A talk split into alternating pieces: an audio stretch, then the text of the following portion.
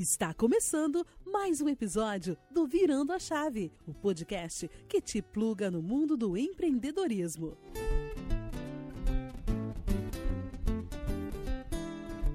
Olá, amigos do Virando a Chave, esse é o décimo episódio do nosso podcast. Hoje você vai conhecer a jornada de mais um empreendedor que não nasceu pronto, mas que encontrou seu propósito ao longo da vida e decidiu virar a chave. Com 28 anos, ele nasceu na periferia de São Paulo, junto com seus seis irmãos em um barraco simples da quebrada. Após perder um irmão no crime, conseguiu ressignificar esse evento e transformar sua vida. Cursou administração de empresas pela Universidade São Judas Tadeu. Já foi de tudo nessa vida. Foi empacotador, empurrou carrinho de sorvete, entregou jornal e trabalhou por quase quatro anos na Wiser, onde entrou como trainee e chegou a gerente onde foi reconhecido, inclusive, por dois anos como o melhor gerente global da rede. Insatisfeito com a realidade que via e vivia em sua comunidade, ele resolveu virar sua chave e, em janeiro de 2019, fundou a New School, onde formam protagonistas da quebrada, levando educação de qualidade através de tecnologia e da curadoria de conteúdo. No nosso episódio de hoje, vamos conversar com o JP. Salve, salve família! Prazer estar aqui, obrigado pelo convite. Legal, JP, muito obrigado. E os nossos convidados que farão parte dessa conversa são Cameli Rabelo. Olá, pessoal. Um prazer estar aqui com vocês. Fernando Giantaglia. Olá, pessoal. Obrigado pelo convite. Mais uma vez, Marcel. E mais uma vez com a gente aqui na mesa, Leonardo Setembri. Olá, galera. Obrigado mais uma vez aqui no Virando a Chave. Ser um prazer conhecer a história do JP. Legal, sejam todos muito bem-vindos. JP, primeiro, cara, conta para quem não te conhece quem é você e como é que você chegou até onde você está exatamente hoje. Eu sou um garoto da periferia, como você falou, e eu acho que está claro quando as pessoas me veem, escutam a minha voz e a minha linguagem, né? E eu acho que me caracteriza é o fato de eu ser um garoto muito sonhador, né? um garoto que tem muita resiliência, tem muita garra e que quer ser referência para outros jovens que vieram de onde eu vim, que eles possam ter melhores oportunidades e através da educação eles consigam realizar o sonho deles também, assim como eu estou realizando o meu. Que legal, conta um pouquinho da tua história de vida, que foi a primeira vez que a gente conversou por telefone. Em dois minutos você me contou o pitch da sua vida e eu achei super legal. Eu queria que você compartilhasse isso com todo mundo, cara. Vamos lá. É, eu sou um garoto, o sexto filho de sete homens, de uma mãe e um pai que estudaram só até a quinta série, são semi-analfabetos. Nós somos todos homens, né? Não sei se eu contei isso também. É bem legal, uma família só de homens, né? E minha mãe tem quatro netos também, todos homens, não tem nenhuma mulher em casa. Meus pais sempre falaram pra gente, eles não tinham dinheiro, né? Não tinham condição para bancar uma educação de qualidade, mas sempre nos deram o mais importante, que é amor e carinho. Eles sempre deixaram claro pra gente que era muito importante a gente terminar a escola, né? Que para eles sucesso era você terminar a escola, já que eles não conseguiram terminar. Minha mãe tem um problema sério com álcool, né? Minha mãe é uma mulher incrível, a maior referência que eu tenho na minha vida. É, ela é faxineira e cozinheira a vida inteira, né? Mas independente disso, inclusive eu tenho muito orgulho dessa profissão dela, foi assim que ela conseguiu é, sustentar todos esses garotos, né? Que hoje estão todos gigantes, todos bens. E meu pai é o antigo trabalha por conta, hoje empreendedor, né? E são pessoas muito honestas, que tem assim um amor incondicional pelos filhos. É, o fato da minha mãe ter esse problema com álcool, isso prejudicou muito o desenvolvimento da minha família. Eu lembro da minha mãe e meu pai brigando muitas vezes. Isso é muito comum. A minha história é só um reflexo de várias outras histórias que tem da comunidade. E eu vi eles brigando muitas vezes. Meu pai ia embora muitas vezes de casa, ficava uma semana, um mês, seis meses. Até que um dia minha mãe pôs ele para correr, ele nunca mais voltou. E aí minha mãe nesse caminho sempre ficava internada e tal. Teve uma vez que minha mãe ficou internada por um ano, quase, né? Beleza, é, tem uma coisa é, foda, Marcel, da comunidade, que é assim, é, a gente não tem muita referência, né? E você tem que meio descobrir sozinho o que você vai fazer, porque você não tem as referências, né? E a escola também não te proporciona isso. A, a educação hoje, educação, sempre estudei em escola pública, todos os meus irmãos estudaram em escola pública. Escola, escola pública, ela tem umas coisas que... É, é muito ruim, né? Porque é um conteúdo criado no século XIX, com professores que foram formados no século XX, para uma geração do século XXI. Né? E isso vira uma bagunça. Eu, eu brinco com a galera e é muito real isso. Você entra na escola burro, sai ladrão. Né? Então a exposição que você tinha ali, quando você, mora, você é morador de quebrada, é, você tem três opções de sucesso. Uma é ser jogador de futebol, né? que eu não consegui, mas era um dos meus sonhos.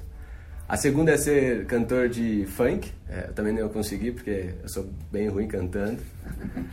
E isso é 1% da população brasileira hoje, né? Se você for ver, tipo, não é todo mundo que consegue, você tem que ter um empresário bom e tal, você tem que ter também uma parada chamada sorte, né? Enfim, tem uma terceira que é muito fácil e essa é, ela tem um status dentro da quebrada absurdo, que é você se tornar criminoso. Inclusive eu tive várias oportunidades para me tornar um traficante. Algumas eu até aceitei. Na época eu não entendia porque não dava certo. Hoje, ligando os pontos para trás, eu consigo compreender melhor. Mas nunca deu certo, né? Uma cena grande, já fiz umas besteiras pequenas, mas nunca deu certo uma parada grandiosa que eu pudesse me prejudicar ou prejudicar outras pessoas. Só que infelizmente o meu irmão, ele foi por esse caminho. Né? O meu irmão era um garoto incrível, a gente cresceu soltando pipa, jogando bola, a gente não tinha videogame na época, então nossa infância era na rua, era se divertindo, né? E com as brincadeiras mais legais, que é aquela brincadeira de pessoa por pessoa, ele era muito legal. E eu escolhi uma profissão, uma das profissões que a galera meio que menospreza quando você é morador de comunidade, né? Então, vender sorvete no carrinho, virar pacotador de pão na padaria, né? Entregar jornal na madrugada, tipo, todo mundo zoa. Enquanto quando você escolhe trabalhar na biqueira, por exemplo, você tem um status de, pô, aquele cara ali é foda. Ou se você é pertencente de uma quadrilha, né? Você rouba carro, enfim. Minimamente é, você é um cara corajoso, né? Se, além de ser um cara corajoso, é, além de ser é. um cara corajoso, você é um cara respeitado, porque é, qual é a referência da comunidade? É o traficante que chega com o carrão, no pancadão, coloca as garrafas de uísque, chega com a gata. Essa é a referência. Então, eu não estava indo por esse caminho, né? Quem vai por esse caminho é a galera que eu, eu opta ser o traficante. E eu lembro que eu fui muito zoado, inclusive é, teve uma época que eu virei jovem aprendiz, eu saía de social, né? Que eu tinha um uniforme do, do lugar onde eu trabalhava e a galera falava, ei, pastor, já vai pra igreja. e aquilo, tipo, zoa, me, me, me, zoava e eu sentia parar e falava, meu, não, é esse o caminho. Eu sentia dentro de mim que eu tava no caminho certo, né? Mesmo sem entender, assim, mesmo se alguém falasse, meu, continua, eu sentia que tava no caminho certo e eu olhava as outras pessoas ali fumando baseado ou fazendo uma cena, tendo o tênis que eu queria ter, que é aquele tênis de mil reais, né? Aquelas coisas que dentro da comunidade é revendido como, putz, ele é foda, olha o que ele tem. E eu ali ganhando 500 conto, ele quer ajudar em casa para comprar comida e caramba, por que que é assim comigo, né? Mas enfim, tocamos, até que um dia minha mãe saiu da clínica e, meu, minha mãe faz uma comida maravilhosa. Sabe aquele arroz com feijão, bife, a, a milanesa com purê, tipo, é o prato preferido meu e do meu irmão e todos os meus irmãos. E aí minha mãe me ligou, eu falei, pô, o almoço tá pronto. Nessa época eu já não morava mais com ela. Quando você mora em muita gente, né, você opta em morar fora porque você não quer ficar, você quer usar uma roupa, você, só, você tem poucas roupas, você quer usar uma roupa da hora, o seu irmão vai lá e pega essa roupa da hora e fala, puta que parei agora, né, velho? Então você quer o seu espaço para você ter as suas coisas, para você fazer seu rolê, ter paz, assim, porque é muito legal ter um monte de irmão, não tô falando que é ruim, mas é muito ruim você morar tudo no mesmo cômodo, dormir todo mundo no mesmo quarto. Ter, tipo, duas opções de roupa e quando você quer usar uma, o seu irmão pegou ela, sabe?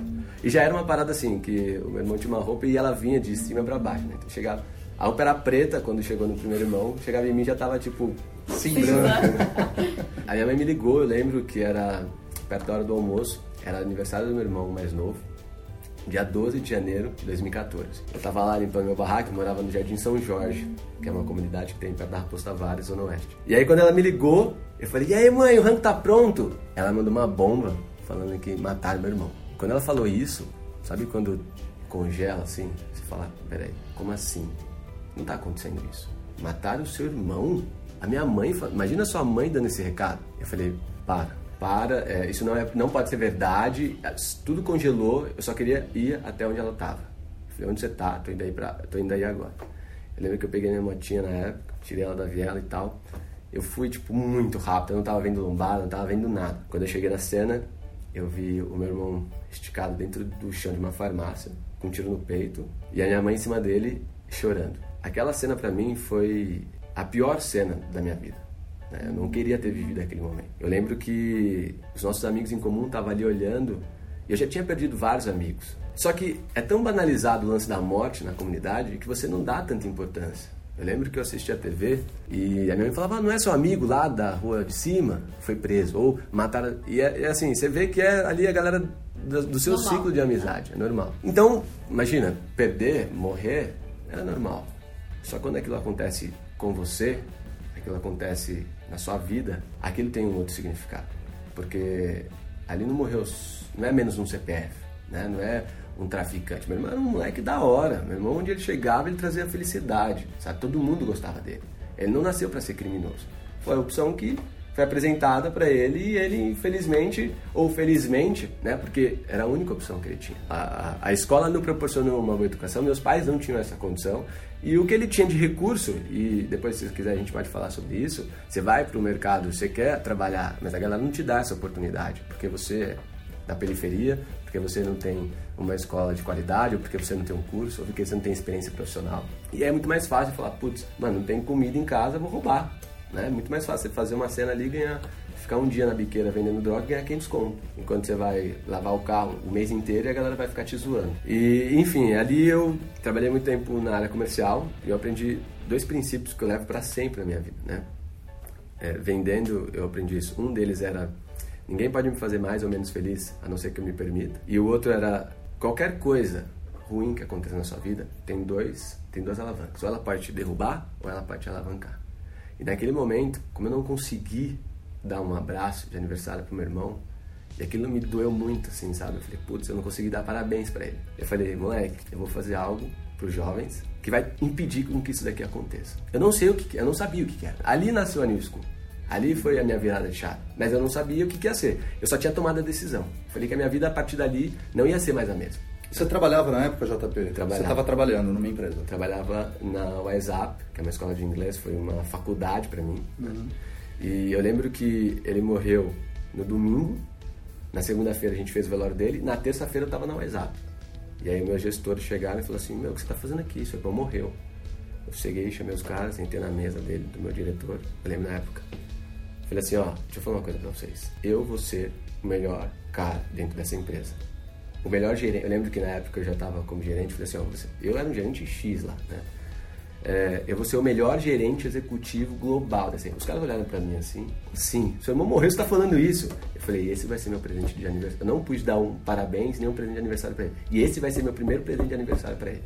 Eu só volto no cemitério com o troféu de melhor executivo da WhatsApp. E foi isso. A partir dali, tipo, aquilo ali eu senti que eu estava realmente na frequência que eu tinha que estar tá para fazer a New School acontecer, que na época não chamava New School, mas era esse movimento que se chama New School. Né? Que legal. Já tá uma pergunta. É, o que, que você acha que diferenciou, por exemplo, o caminho que você seguiu? Porque eu entendo, numa família de sete irmãos, todo mundo divide tudo. Então existe tratamento igual. Né? Acho que primeiro tem um grande aprendizado de trabalhar colaborativamente, de dividir.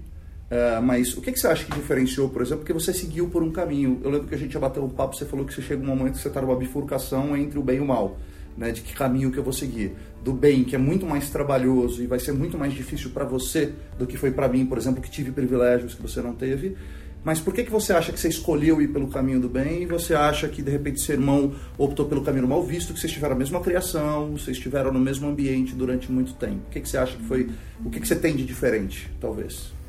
Eu acho que não é nem a diferença. Eu acho que é uma questão de você ser resiliente mesmo, porque não é fácil, né? Você querer ser bem sucedido e você chega duas horas depois do moleque senta do seu lado e o moleque quer se comparar com você falando que é igual às oportunidades. Você pega o busão lotado, você não tem dinheiro para pagar a condução, você fica com fome e aí você chega lá e ainda o cara fala assim, nossa, sua roupa é zoada, hein, tá amassado.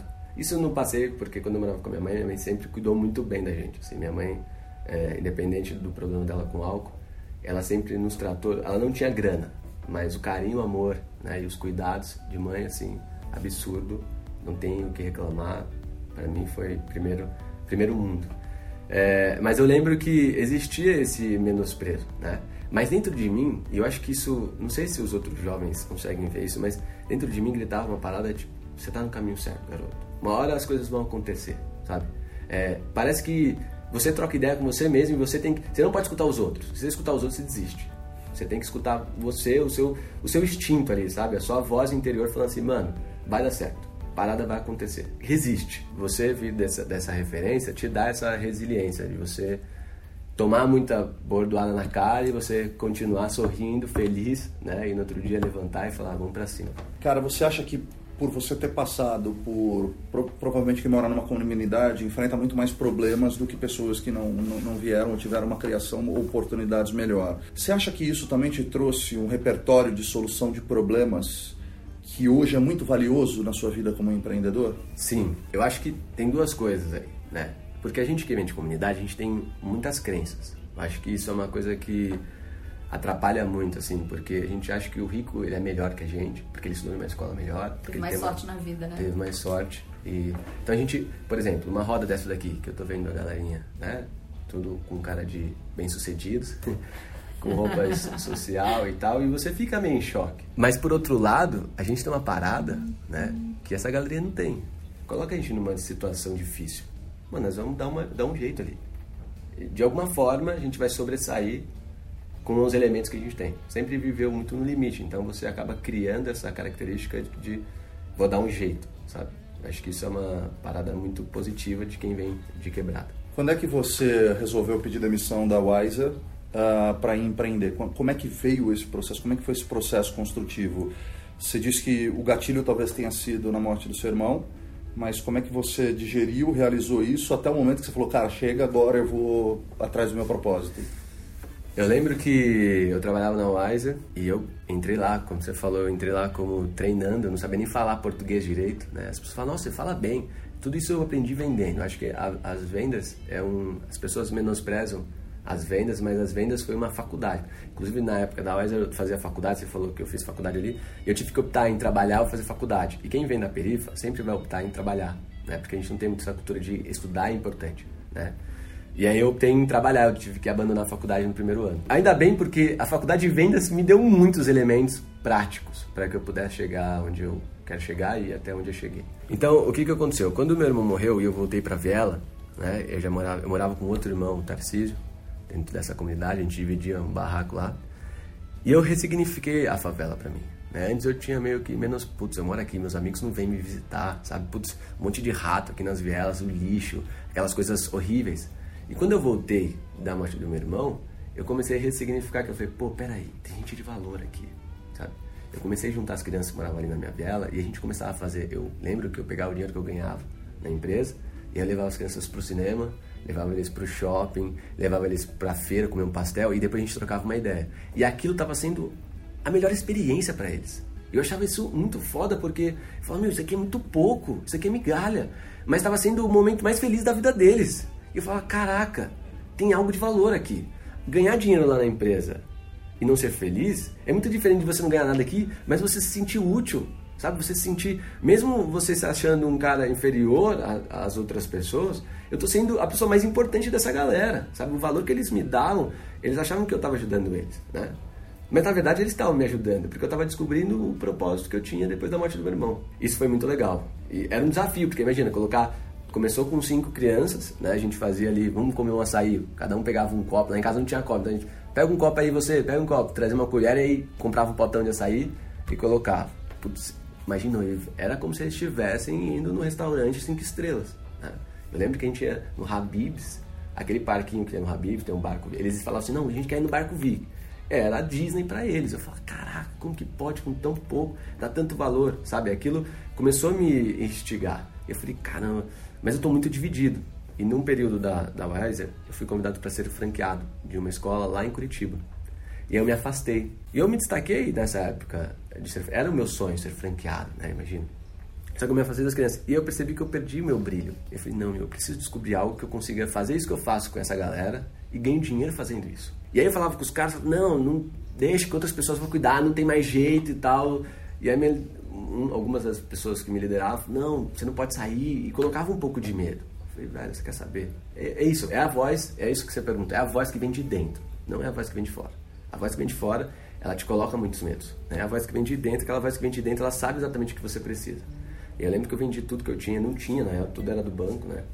A gente virava um, vivia num status que não era meu. Tipo, desfiz de tudo, comprei uma passagem, fui para os Estados Unidos, virei garçom nos Estados Unidos, falei, vou juntar uma grana de verdade aqui e vou voltar lá e vou fazer uma parada que eu consiga trabalhar e me sentir feliz no mesmo lugar, que eu consiga ganhar dinheiro e me sentir feliz no mesmo lugar. E fazendo essa parada que eu acredito que é o meu propósito, né? agregar valor para os jovens, de periferia. E aí eu lembro que comecei a trabalhar, não falava uma palavra em inglês, mesmo vendendo curso de inglês eu não conseguia aprender a falar inglês. Comecei a trabalhar, comecei a juntar uma grana, Enquanto isso, nas minhas horas vagas, eu escrevia a New School. Né? Eu ia para uma praça que tinha lá perto da minha casa E eu escrevia. E eu falava, como que vai ser isso? Imagina, eu li meu primeiro livro, eu já tinha uns 23 anos de idade. Nunca, nunca tinha escrito nada, né? E eu falei, como que eu vou fazer esse negócio do zero? Mas eu tava com tanta vontade de fazer aquilo que a parada acontecia. E aí eu começava a escrever. Eu tinha uma namorada na época que foi comigo, inclusive, uma pessoa que fez muita diferença nesse meu período na gringa. E ela me ajudava, e aí eu falava assim: caramba, tá faltando uma coisa aqui. Você ficou quanto tempo lá, JP? Um ano. Um ano. É. Tá faltando uma parada aqui. E aí eu lembro que eu tava numa, numa praça, e aí é muito comum, em Nova York, é muitos ratos, né? Tem um, um estudo que fala que é sete ratos para cada habitante, para cada cidadão. É absurdo.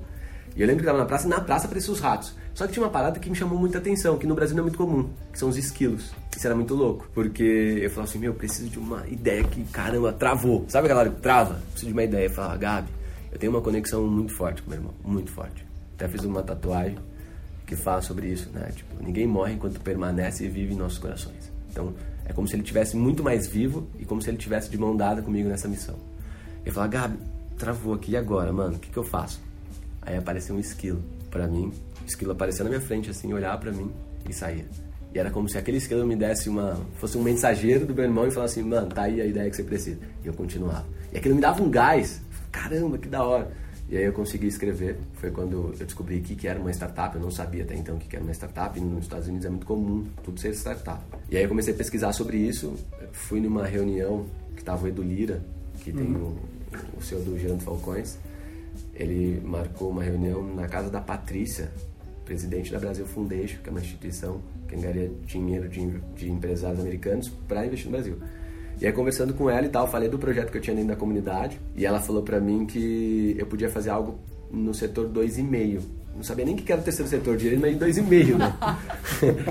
e aí ela falou assim, você pode fazer isso. A gente sentou lá na mesa, eu lembro que ela começou a conversar comigo e ali eu falei, putz, eu tô no caminho certo, né? É isso, é essa falta de orientação, de informação que quando você é da perifa, você não tem, né? Você sabe até que existe, mas você não consegue ter acesso a ela porque a linguagem dela é muito. Startup, o que é startup? Sabe? É uma parada muito distante. E aí a gente começou a trocar ideia, falou, você pode fazer algo relacionado a social e isso ser o seu meio de trabalho, você ganhar de grana e poder impactar a sociedade de forma absurda. Eu falei, é isso que eu quero fazer.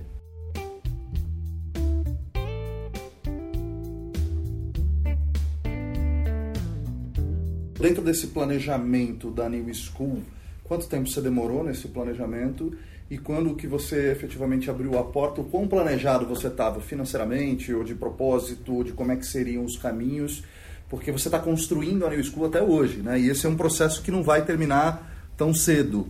Mas como é que foi esse processo e qual parte desse planejamento você achou mais importante, JP? Teve uma coisa que aconteceu no meio do percurso, e aí de novo, a resiliência eu acho que é a palavra. Eu consegui juntar grana, eu e essa minha namorada, e a gente juntou um valor considerável. Né? A gente trabalhou, eu trabalhava sete dias por semana. A galera achava, porque quando você tá na gringa, as pessoas dizem, nossa, ele tá lá viajando, olha a vida dele que maravilhosa. Porque uma foto, qualquer lugar, parece que você tá num lugar maravilhoso.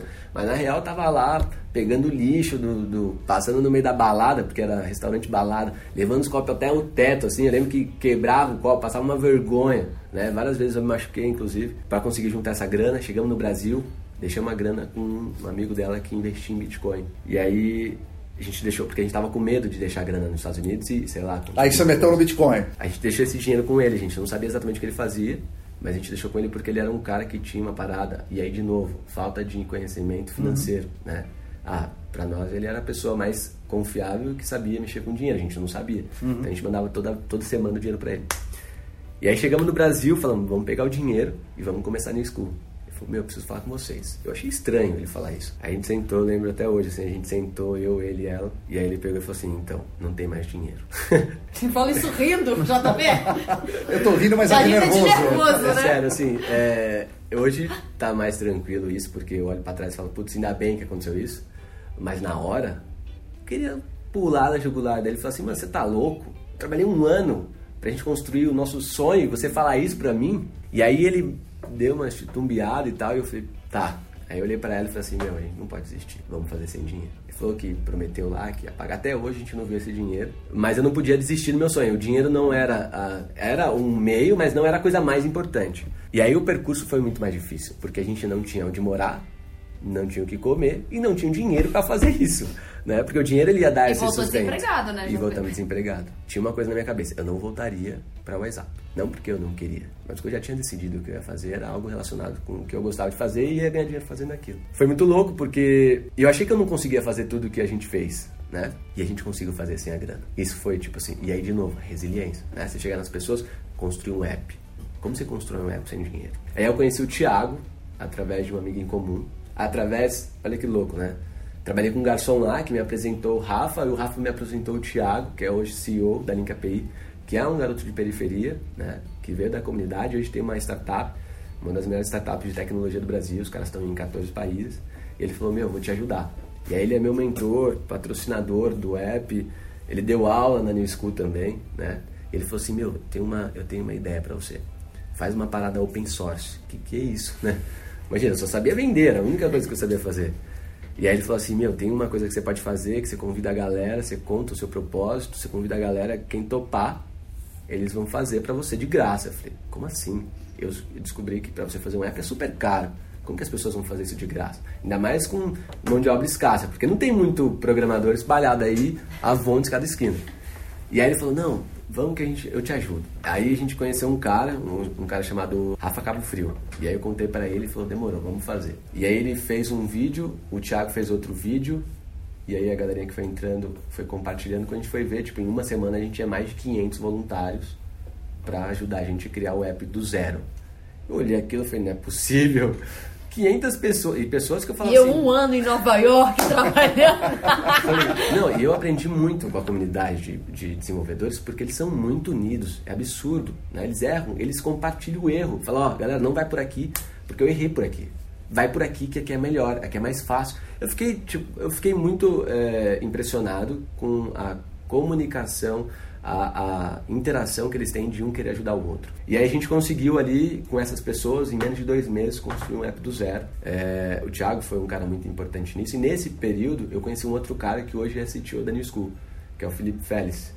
Ele é arquiteto de uma multinacional e ele topou tocar toda a parte de tecnologia da New School. Hoje tem feito um trabalho absurdo liderando todos esses nossos voluntários. Inclusive ontem a gente lançou mais um vídeo convidando novas pessoas, porque o que aconteceu nesse projeto? As pessoas que mais contribuíram pro app, o Thiago contratou para a empresa dele.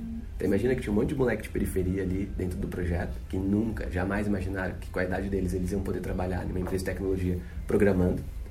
E os moleques conseguiram. Mãe dos moleques, os moleques me abraçando, me agradecendo. Falou, meu, obrigado, está realizando um sonho. Eu sempre quis fazer isso na minha vida. Eu não queria trabalhar no mercado, pacotar, pacotando comida, sabe? Eu queria trabalhar atrás do computador. Eu gosto disso, eu gosto de games. Então, assim, é, foi muito gratificante esse nosso processo de criação do app. Né? E a gente conseguiu construir isso de graça, montar vários outros times, todas as pessoas com o objetivo de ajudar mesmo. Eu percebi uma coisa que é muito legal isso. E eu vou compartilhar com vocês, porque assim, hoje a gente fala de educação para jovens de periferia e a gente fala com o público C de geração Z, que é a massa hoje da população que está tomando na cabeça por causa da educação péssima de qualidade. E eu percebi que isso não é um sonho só meu. Isso é um sonho de todo mundo. Todo mundo quer ter o filho numa escola melhor. Todo mundo gostaria de ter estudado numa escola melhor. Gostaria de ter uma educação. E as pessoas, quando você vai ficando adulto, ela percebe que a educação faz toda a diferença. Né? Tem um, um escritor brasileiro muito famoso que ele fala assim: a educação, ela não muda o mundo, a educação muda as pessoas. E as pessoas mudam o mundo. E de fato, é isso. Não adianta a gente querer combater a violência com violência, né? o crime com mais crime. O lance é entregar, empoderar a mente desses jovens e dar uma tomada de decisão melhor para essa galera. Esse é o rolê. Se a gente quer realmente um país melhor, a educação é o caminho. E por isso que a gente decidiu fazer a New School. E aí foi onde as pessoas começaram a adotar. Todo mundo hoje, está muito, muito comum as pessoas falarem assim, ah, eu quero criar um propósito. Você não precisa criar um propósito. Você pode chegar e adotar um propósito que está ligado com o que você tem. Que combina ali com seus valores, com o que você acredita, e vai para cima, já está pronto. Já tem gente trabalhando, já tem um caminho percorrido, sabe? Não vai ser o seu que vai mudar o mundo, vai ser o que você entregar valor, entregar tempo, entregar, que a gente fala, né? O princípio dos nossos voluntários é mão na massa. Que vai fazer diferença. E se você se junta com uma galera que está fazendo diferença, acabou. O poder que isso gera é esse movimento da New School. A gente hoje tem uma porrada de voluntários espalhados por todo o Brasil, que a gente nunca se viu, mas a gente se fala como se a gente fosse melhores amigos. Né? A gente tem uma galera Inclusive o Marcel, galera que não sabe aqui, o Marcel tá chegando para ser mentor da New School, né? Conheci ele através dessa galera que tá ali ajudando e, e pra gente é muito importante pegar uma galera do, da outra bolha, né? Do outro lado. Porque tem muitas coisas que vocês têm que a gente não tem e que vai ajudar no nosso processo de crescimento. Eu acho muito louco isso, JB, porque geralmente a gente fala, a gente separa muito, né? A gente fala periferia e o asfalto, né? Ou playboy, seja lá o que for. Que na minha concepção, ninguém pediu para nascer onde nasceu. É, mas é importante a gente reconhecer que existem diferenças e existem privilégios. Um dos motivos de eu entrar num projeto da New School e de outros projetos voluntários que eu faço é muito de me sentir privilegiado, e eu fui privilegiado. Eu não sou de família rica, mas eu sou de uma minoria do país. Que meus pais se mataram, meu pai trabalhou a vida inteira, única e exclusivamente para pagar a educação dos filhos. Hoje ele é desempregado e a gente que paga as contas dele. Então eu nunca tive nenhum luxo, mas eu sempre tive o necessário para eu conseguir chegar onde eu estou e eu me sinto privilegiado por isso. E ao mesmo tempo eu enxergo que eu sou minoria e que eu posso ser parte da transformação da maioria. Então, quando eu começo a imaginar isso, eu percebo muito que existe sim essa distinção, mas isso está muito na cabeça das pessoas.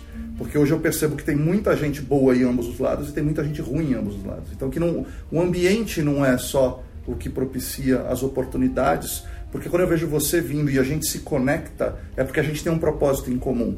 Quando eu entro nesse negócio, é de coração.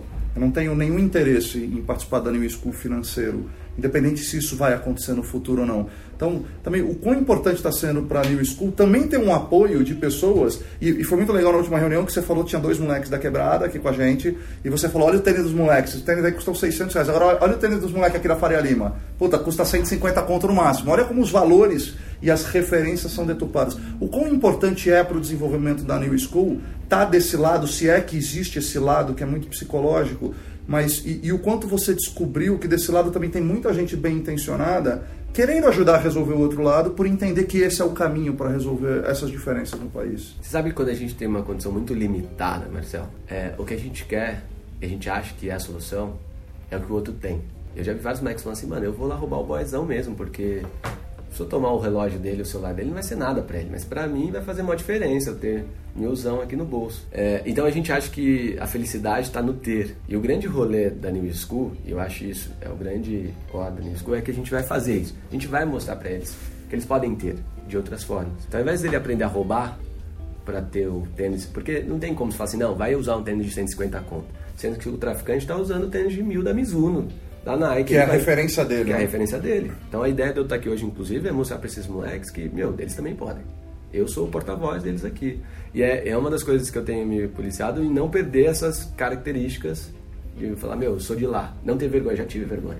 Tive, falar assim, mano, uma... eu lembro que uma vez eu combinei de sair com uma gata e aí tinha vergonha porque ela era Paty, eu não, eu imagina, vou falar pra mim subir a viela. Fui lá e dei o um endereço de uma outra casa, de um outro bairro. Por causa. É isso, olha o poder que tem a crença limitante de você ser de quebrada, entendeu? E aí eu falei, não, vem me buscar aqui. Aí já fiquei na porta esperando ela, né? Mas na real nem era minha casa. Porta de uma casa X, né? Nem tipo assim, mano, eu peguei o endereço falei, vem aqui. Por que eu tô dando esse exemplo? Você quer aquele status, entendeu? Mas na real você tem muitos outros valores que não são é, medidos por preço, né?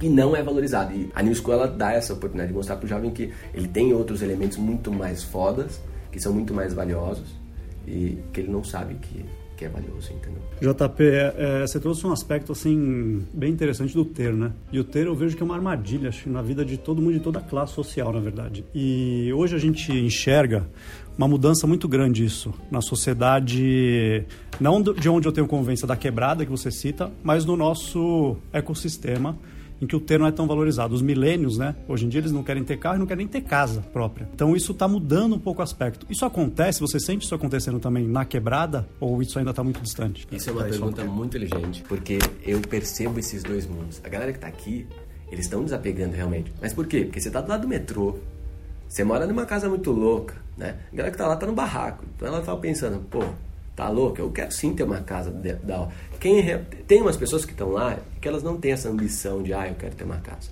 Existe esse público. E, tipo assim, eles acreditam que aquilo vai ser, nascer daquele jeito, vai morrer daquele jeito. Mas tem uns moleques que são ambiciosos e falam assim, meu, eu quero ter uma casa bacana. Só que como que você vai chegar naquela casa? Não existe uma trilha para você chegar, não existe um mentor para você falar assim, ó, vai por aqui, faz isso daqui que você consegue. Tá muito distante. Fazer uma faculdade está muito distante para a galera. Olha isso, imagina uma casa num bairro legal. Então existe sim ainda essa coisa de eu quero ter minha casa, eu quero ter meu carro. Por que, que as pessoas daqui elas tão, não estão mais nessa pegada? Porque elas têm grana para poder alugar a casa em vários lugares legais, elas têm grana para poder pegar um Uber e em cinco minutos chegar no metrô. Agora, vai pegar um Uber daqui, lá pro outro lado, lá pra Zona Sul. 150 reais o Uber. 150 conto. E detalhe, não é qualquer Uber que entra lá. Tem a zona de risco. Então, assim, o Uber ele vai, pô, peraí, então vou deixar você aqui só até a metade, porque eu não vou poder entrar. Se o Uber não for da quebrada, ele não entra. Ou se ele não conhecer ali, ele não entra. Então já tem toda. Então a pessoa pensa o quê? Eu quero morar lá do outro lado. E aí tem o lance de morar lá do outro lado é da cabeça da pessoa, claro. É muito melhor. Então ainda existe essa coisa de eu quero ter. JP tem uma coisa que sempre me instiga muito em comunidade, eu já fui em algumas, já trabalhei na área comercial da Ambev, já subi muito morro para vender cerveja com o cu na mão, porque realmente era, era, era estranho para mim que não era desse meio ver as pessoas armadas e era uma violência. Mas uma coisa que sempre me surpreendeu muito positivamente, eu admirei na comunidade, é a capacidade empreendedora que existe. O empreendedorismo é um quarto caminho desses que você citou, entre ser jogador de futebol, ser cantor de funk ou ser bandido, e talvez não seja tão glamuroso, porque é a tia da vendinha, é o cara do boteco, que tem boteco pra caramba na quebrada também, mas é um, um, mercado empreendedor muito grande. Tem comunidades no Rio de Janeiro gigantes que já existe uma moeda própria uh, lá dentro. E eu acho que o mundo está começando a acordar para perceber que não é só a vendinha da esquina, que também é o um empreendedor. E a gente não pode achar que empreendedorismo é só criar startup, mas é empreendedorismo é você abrir todo dia com a barriga no balcão e lutar pelo seu, pelo seu pão do dia. Tem esse, esse lado empreendedor e o quanto que isso pode ter impactado em você hoje como empreendedor mas também tem o lado de estão criando-se startups dentro de comunidades para o consumo na comunidade, que é super populoso. É uma população que tem mais acesso do que há 20 anos atrás, mas ainda está longe do ideal. Então, não deixa de ser também um mercado consumidor pulsante. É, como é que você enxerga isso e quanto isso impactou na tua vida empreendedora, cara? Tem muitos empreendedores na quebrada. É absurdo, assim. Você vai passando as casas, você vê uma vende geladinho, Inclusive tem até as igrejas, os bares, porque na comunidade é assim, é uma igreja, um bar, uma casa. Uma igreja, um bar, ou seja, tem empreendedor para tudo quanto é lado. Né? Só que eu acho que é isso, falta mostrar para essas pessoas que ser empreendedor, você ser foda, sabe? Eles não sabem que eles são foda, porque viver num sistema de leis do Brasil, você não ter conhecimento do que é ser empreendedor e ainda ter que pagar um monte de imposto, e os caras conseguem se sustentar mesmo assim. É absurdo o poder de empreendedorismo que a comunidade tem. Inclusive, é isso. Se a gente conseguir levar a educação para essa galera, melhorar muito. Maximizar as... demais, né? Porque ele já tem a ver o DNA de vendedor, de empreendedor, que é uma parada que vai fazer toda a diferença quando você empreende. Cara, o que, que você acha, o que, que você teria feito diferente do que hoje? Hoje você vê a New School, tá com quanto tempo? Um ano, mais ou menos, de vida. Se você estivesse começando hoje, com a experiência que você tem, o que, você teria feito diferente nesse processo de criação? O que, você, onde você acha que você errou ali ou o que, você acha que você teria feito diferente? Eu não teria tanta vergonha, só porque eu sou de perifa é, ou que eu não sei falar as palavras corretas ou não sei falar a linguagem de startup. Eu não teria tanta vergonha de chegar nas pessoas, cara de pau, como eu era quando eu era vendedor e chegava na rua e falava assim: oh, você fala inglês fluente? Porque eu já tinha me desenvolvido ali, então eu estava seguro naquele ambiente. Então eu não teria essa vergonha e achar que eu era inferior àquela pessoa. Eu acho que eu ia fazer o que eu estou fazendo agora, chegar nas melhores cabeças, nas pessoas realmente que tem coisas que eu não tenho e falar assim, ó, oh, vem cá, tem um propósito aqui, você topa chegar junto comigo nessa missão? E eu percebi que não tem melhor ou pior, são só experiências diferentes. As pessoas olhando para o JP ou para uma experiência dessa também valorizam isso. Né? Antigamente eu achava que não, achava que, putz, eu sou um cara amaldiçoado porque eu tenho essa vida, entendeu? Então acho que eu teria mais coragem e chegaria nas melhores cabeças mais rápido.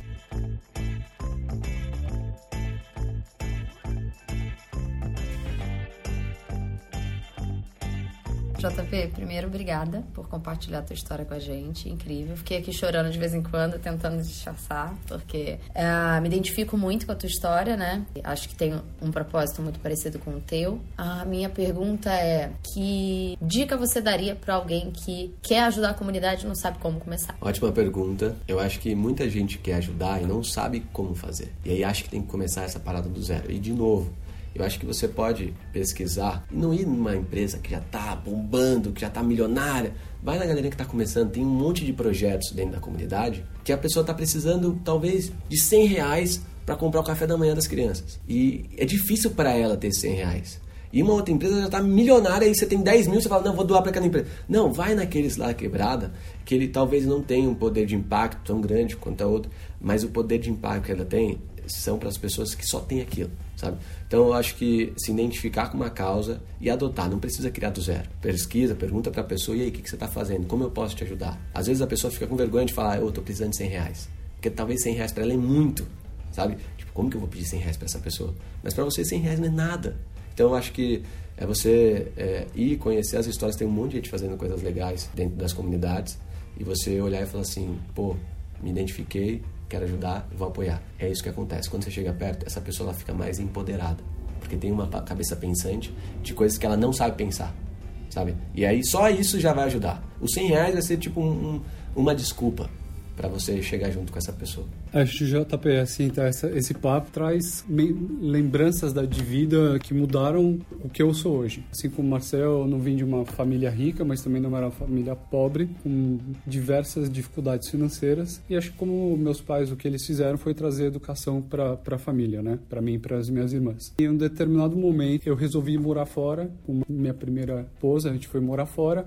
Só que quando eu cheguei lá, eu fui morar na quebrada. Eu morei sete anos na quebrada. Morei, morei num, num num bairro de negros. Às vezes eu entrava no ônibus, eu era o único branco dentro do ônibus. Então aquilo para mim foi um baita choque. E eu aprendi muito. E assim, isso me trouxe uma experiência de vida que talvez aqui eu não, não, não passasse por isso. Então, quem não é da quebrada, aprende muito quem é da quebrada. E quem é da quebrada também aprende muito de quem não é. Como o Marcel estava falando, acho que tem gente boa e ruim dos dois lados. Eu, eu sou um cara que eu acredito na educação. Então, assim, eu geralmente eu voto naquele político que ele vai trazer um melhor propósito educacional que ele possa fazer. Senão não voto em ninguém. Então, o que, que você acredita na educação? O que, que falta, além de levar um aplicativo, além de levar o conteúdo, o que mais falta? Porque, assim, tem gente que não sabe ler. Eu lembro que a minha avó, ela aprendeu a ler quando eu tava, quando eu tinha 15, 16 anos de idade. Tem muita coisa até você chegar e levar aquele conteúdo para a pessoa. E o que, que você acha que falta para a pessoa engatar na New School, por exemplo? O que eu acho que falta na educação hoje, primeiro é a gente mudar esse modelo tradicional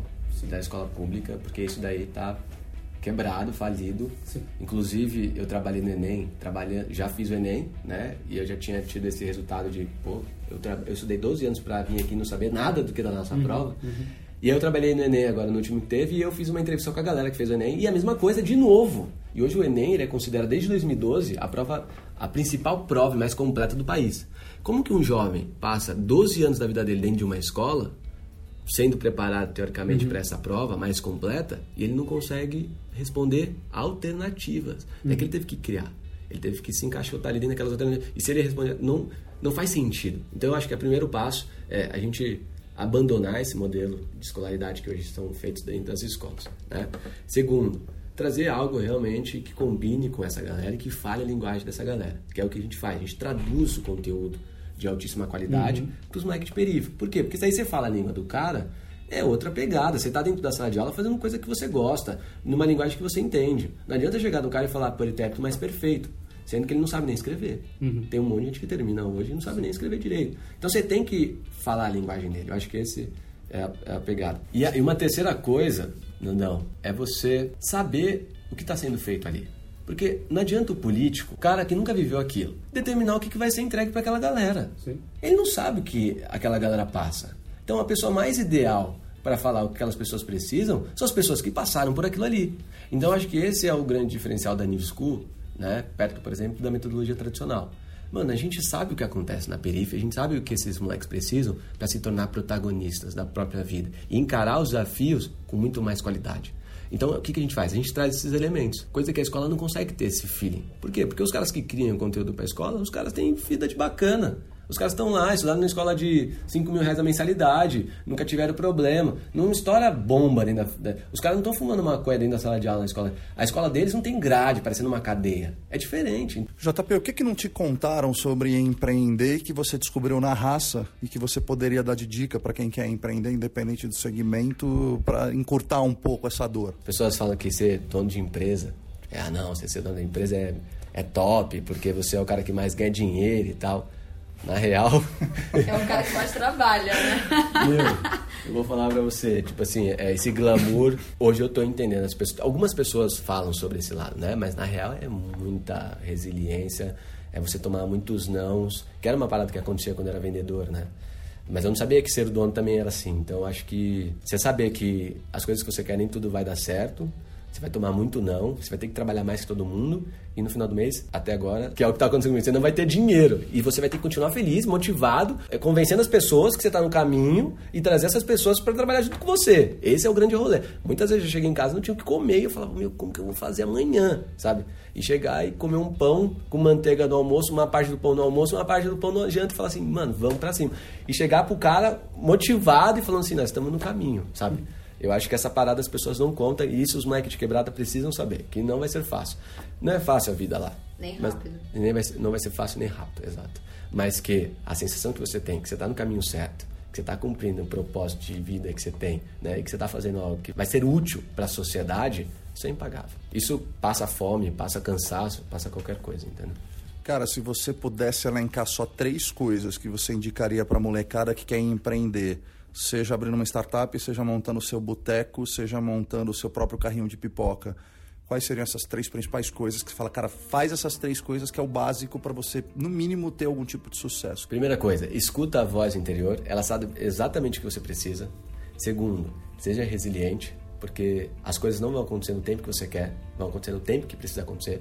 Tudo que eu estou vivendo esse ano, por exemplo, eu queria que tivesse acontecido no início do ano passado. Eu tive um ano inteiro para acontecer aquilo que eu queria que acontecesse no ano passado. Então, imagina a quantidade de resiliência e de raça e de persistência que eu tive que ter nesse período, porque várias vezes, quase todos os dias, eu tentei desistir. Né? Deu vontade de desistir. Mas eu falo, não posso desistir. A voz dentro de mim fala, não, tá louco? Você chegou até aqui. Como assim? Né? E o terceiro ponto, eu acho que é você ter amor pelo aquilo que você faz sabe? Eu acho que esse o amor que você entrega, não pensando no resultado que isso vai gerar, né? no dinheiro que você vai ganhar ou nas coisas que você vai poder comprar, mas no amor que aquilo pode gerar nas pessoas. Eu acho que as pessoas conseguem sentir esse meu amor que eu tenho pelo meu irmão, essa afinidade que eu tenho com ele, quando elas entram na New. É estranho falar nisso, mas eu acho que existe um sentimento ali, um sentimento de amor, de ser útil ao próximo, de querer fazer a diferença na humanidade. Eu acho que as pessoas conseguem sentir isso. Conta para quem não conhece um pouco mais da New School, né? O, qual, o que, que vocês estão fazendo, qual que é o propósito de vocês, qual que é o impacto que vocês querem causar e qual que é a dor que vocês vão resolver aí. Tá, o que é a New School, para a galera entender? A New School é mais que uma startup social. A New School é um movimento, é onde essas pessoas se conectam e descobrem um propósito que elas já tinham, que elas não precisam criar do zero, porque já existe, e elas fazem aquilo que elas gostariam de fazer para o próximo. Isso é muito legal. Então a gente leva a educação de qualidade, na linguagem da quebrada, para todos os jovens de periferias do Brasil, através de tecnologia e de uma curadoria de conteúdo baseada nas habilidades do futuro. O nosso objetivo é formar protagonistas por meio de um novo conceito de educação, dando acesso a experiências transformadoras de aprendizagem lúdica e prática. Isso define o que é a School. O que a gente vai fazer esse ano, qual é a nossa meta para esse ano e fica o convite para quem quer participar. Ah, o nosso objetivo é democratizar o conhecimento, alcançando um milhão de jovens de periferia até dia 12 de dezembro de 2020, para formar novos protagonistas com base nas habilidades do futuro e criar um novo ecossistema de educação que se torne referência em escala nacional. Sou um jovem de, de, da comunidade. Como é que eu acho e como é que eu faço para entrar na New School? A gente tem cinco projetos rodando. Um deles é o projeto New School Rede, que a gente pega voluntários de escolas e a gente treina eles para fazer. A escola tem uma carência muito grande de falar sobre protagonismo, sobre empreendedorismo, sobre suicídio, né? Uhum. Porque ela tá presa ali naquelas paradas que foi criada e é obrigatório fazer. Até tá existindo um movimento de vamos mudar e tal, mas ainda eles estão presos muito ainda no, no sistema tradicional. Então a gente leva esse conteúdo e depois que a gente termina de falar sobre esse conteúdo, a gente convida os jovens a participarem da New School, uhum. baixando o app. Né? Uhum. A gente vai subir o app agora para as lojas do Android e para iOS. E aí vai ficar disponível os conteúdos que a gente tem. Então, nossos conteúdos, na real, é para ajudar esses jovens.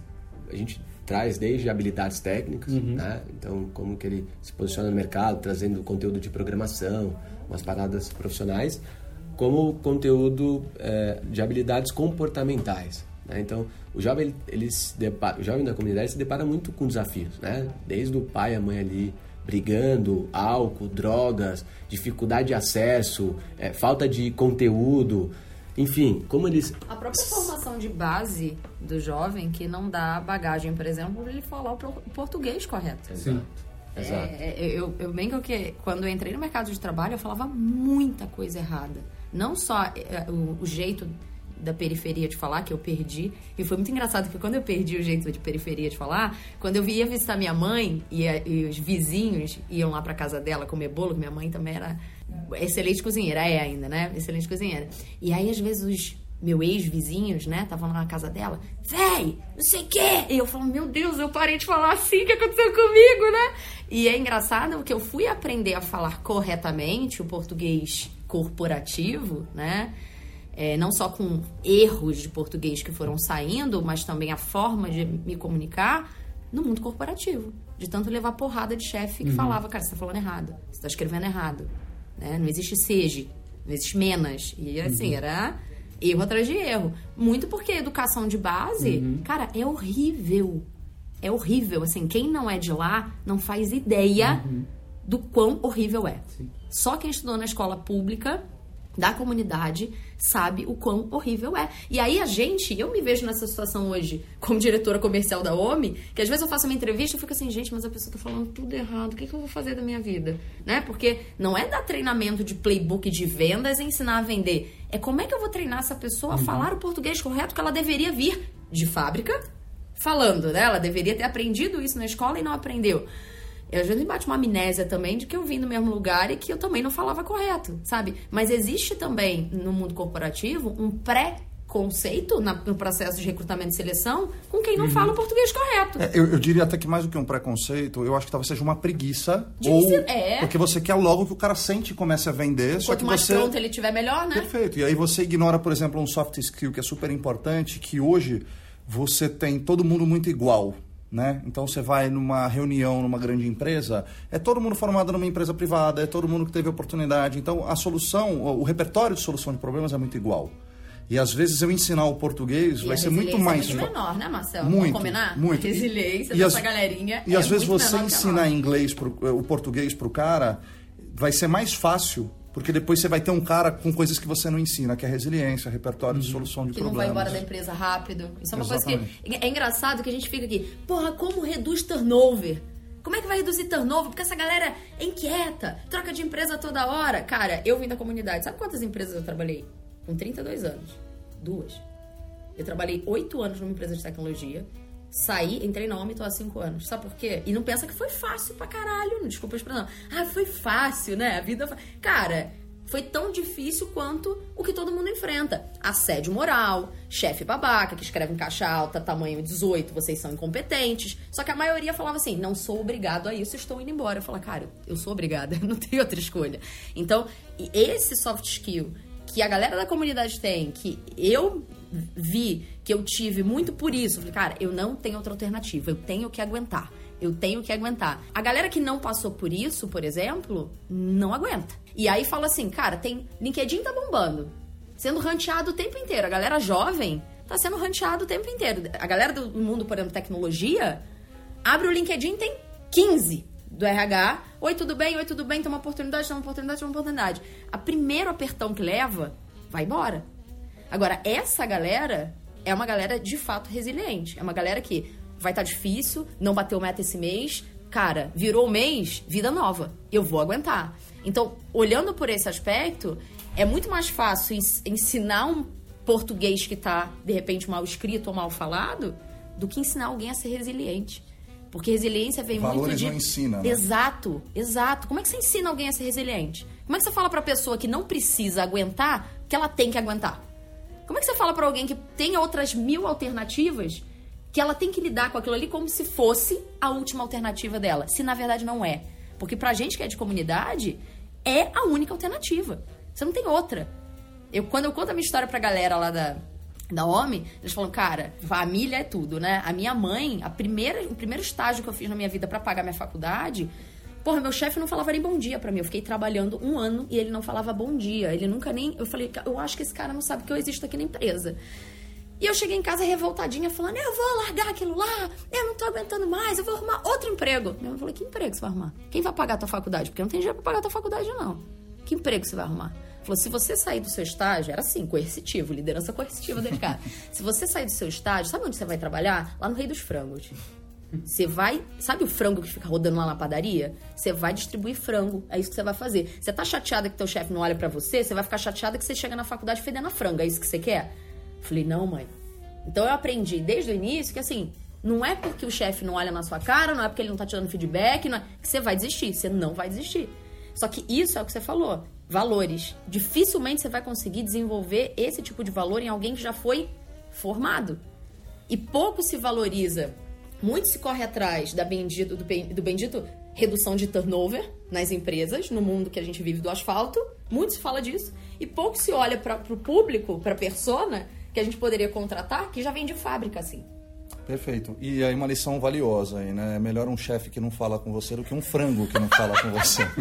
É mais ou menos Foi, fiquei com medo, cara, de chegar na faculdade por causa do bullying. A gente sofre bullying, cara. Eu falei, caramba, se eu chegar na faculdade só tem playboyzinho e eu chegar cheirando a frango com o uniforme do rei dos frangos, vai ser foda, né? Falei, deixa eu ficar aqui no estágio mesmo, tá mais... Eu acho que o lance do bullying é uma parada que só atrapalha, sabe? Porque a gente zoa baseada em um conceito errado. Eu lembro que eu sofria bullying porque eu tinha um monte de irmão. Qual o problema de ter um monte de irmão? É, mas eu tinha vergonha, é aquilo. Você cria as pessoas. Por isso que eu falo, dá voz pra coisa que tem interna de você. Porque se você ficar escutando as, as babaquices das pessoas, você não vai, entendeu? Você vai entrar dentro de um formato ali que não é você, mas porque a sociedade aceita aquilo. E se a gente for colocar massa, né, elas têm um resultado muito parecido. Se você quer ser diferenciado, se você quer ser protagonista, você vai ter que pensar diferente da massa. Quantas pessoas fazem a New School para de pé hoje? Tá, então a gente tem cinco projetos rodando, cada projeto tem uma quantidade de voluntários, né? Então tem o projeto Rede, projeto Visão, projeto Real, enfim. E, por exemplo, só no projeto App, que é o projeto que desenvolve o aplicativo, a gente tem mais de 250 voluntários ativos hoje, né? Só que aí tem uma coisa bem importante falando disso. Qual que é o modelo de voluntário que a gente quer? Né? A gente tem três pilares. E aí quem quiser ser voluntário da New School, grave isso. É o pilar do protagonismo jovem, então, entenda que a gente tem que ter uma linguagem acessível, tem que ter autonomia de aprendizagem, tem que ter uma parada ali relacionada com. Meu, a gente está falando com esse público, não adianta querer fazer uma coisa que não é para esse público. Segundo, tem que ter mão na massa e na raça. Não é vir aqui na New School tirar uma foto com um moleque de favela e postar no Facebook e falar assim: tô ajudando. Uhum. Mano, o que, que vocês precisam?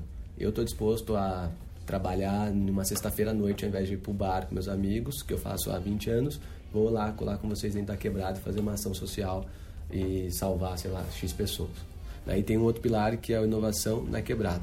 Então a gente sempre vai trazer a parada das habilidades do futuro, metodologias ativas, ensino lúdico, curadoria de conteúdo e gamificação. Uma coisa bem legal, a gente pode falar sobre isso também. Que legal, cara. E, é, e, hoje tem pessoas mais fixas e tem voluntários. Você falou que na parte ali de desenvolvimento são 250, mas também tem uma galera que, mesmo voluntário, está mais fixa e ajudando na estruturação do negócio. Fora mentores e tudo mais, mas a galera que está no dia a dia. Quantas pessoas são? Quem são as pessoas? Hoje a gente tem cinco pessoas no time principal, que é o CTO Felipe Félix, o Sérgio Barreto, Inclusive, o Sérgio Barreto foi um cara que saiu da empresa onde eu trabalhava. Olha que louco isso. Ele era diretor de pesquisa e desenvolvimento da WhatsApp, né, da Wiser.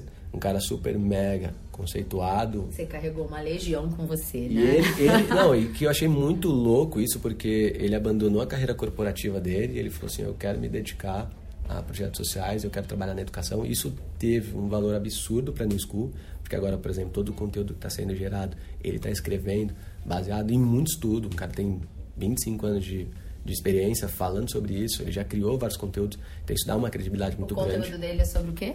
Ele, faz, ele fala sobre vários conteúdos, inclusive a gente estava discutindo, e o Marcelo participou disso. A gente vai falar sobre habilidades técnicas, né? Então, por exemplo, é, na escola, o aluno tem aula de matemática, tem aula de português, tem aula de geografia, tem aula de biologia, mas o formato que é dado essa aula, ele não curte muito. Então, como a gente fala de biologia, falando do corpo dele, quando ele fuma maconha, quais são as, as condições que acontecem no corpo dele. Quando ele bafora um lança-perfume, o que, que vai... Então, trazer assuntos que... Ele, ele tá no, dia a dia dele, dia -dia. né? Falar de matemática, ao invés de a gente colocar lá aquelas coisas chatas de matemática, porque a galera gosta de matemática. Mas a gente fala de matemática usando futebol, por exemplo, sabe? E aí tem uma outra parte que a gente vai trazer conteúdo socioemocional, né? Então, programação neurolinguística, até falar de respiração, de meditação. E aí a parada é a gente ter três colunas, né? É a gente ter as habilidades importantes que precisam para qualquer jovem, né? Então essa é a primeira coluna. A segunda coluna é para o jovem que quer seguir a carreira acadêmica, então se mostrar para os caras que eles podem sim estudar, eles podem sim chegar numa universidade, né? Por mais que seja difícil, a gente vai dar esses caminhos para ele. E um terceiro é o garoto que quer ser empreendedor, quer desenvolver uma parada e ele quer ser o líder do projeto dele. E uma outra é se ele quer ser funcionário de uma empresa. Então, quais são? Intraempreendedor. Intraempreendedor. Provavelmente eles também não sabem também que podem sabe. ser intraempreendedores. Não, não pode ser intraempreendedor. Então, é, quais são os elementos que eles precisam para poder ocupar todos esses, esses lugares. E a gente sempre trazer numa linguagem de quebrar, uma linguagem simples, uma linguagem que eles compreendam, que eles assistem um vídeo de 5 minutos, eles terminam o vídeo e eles conseguem colocar em prática o que eles consumiram.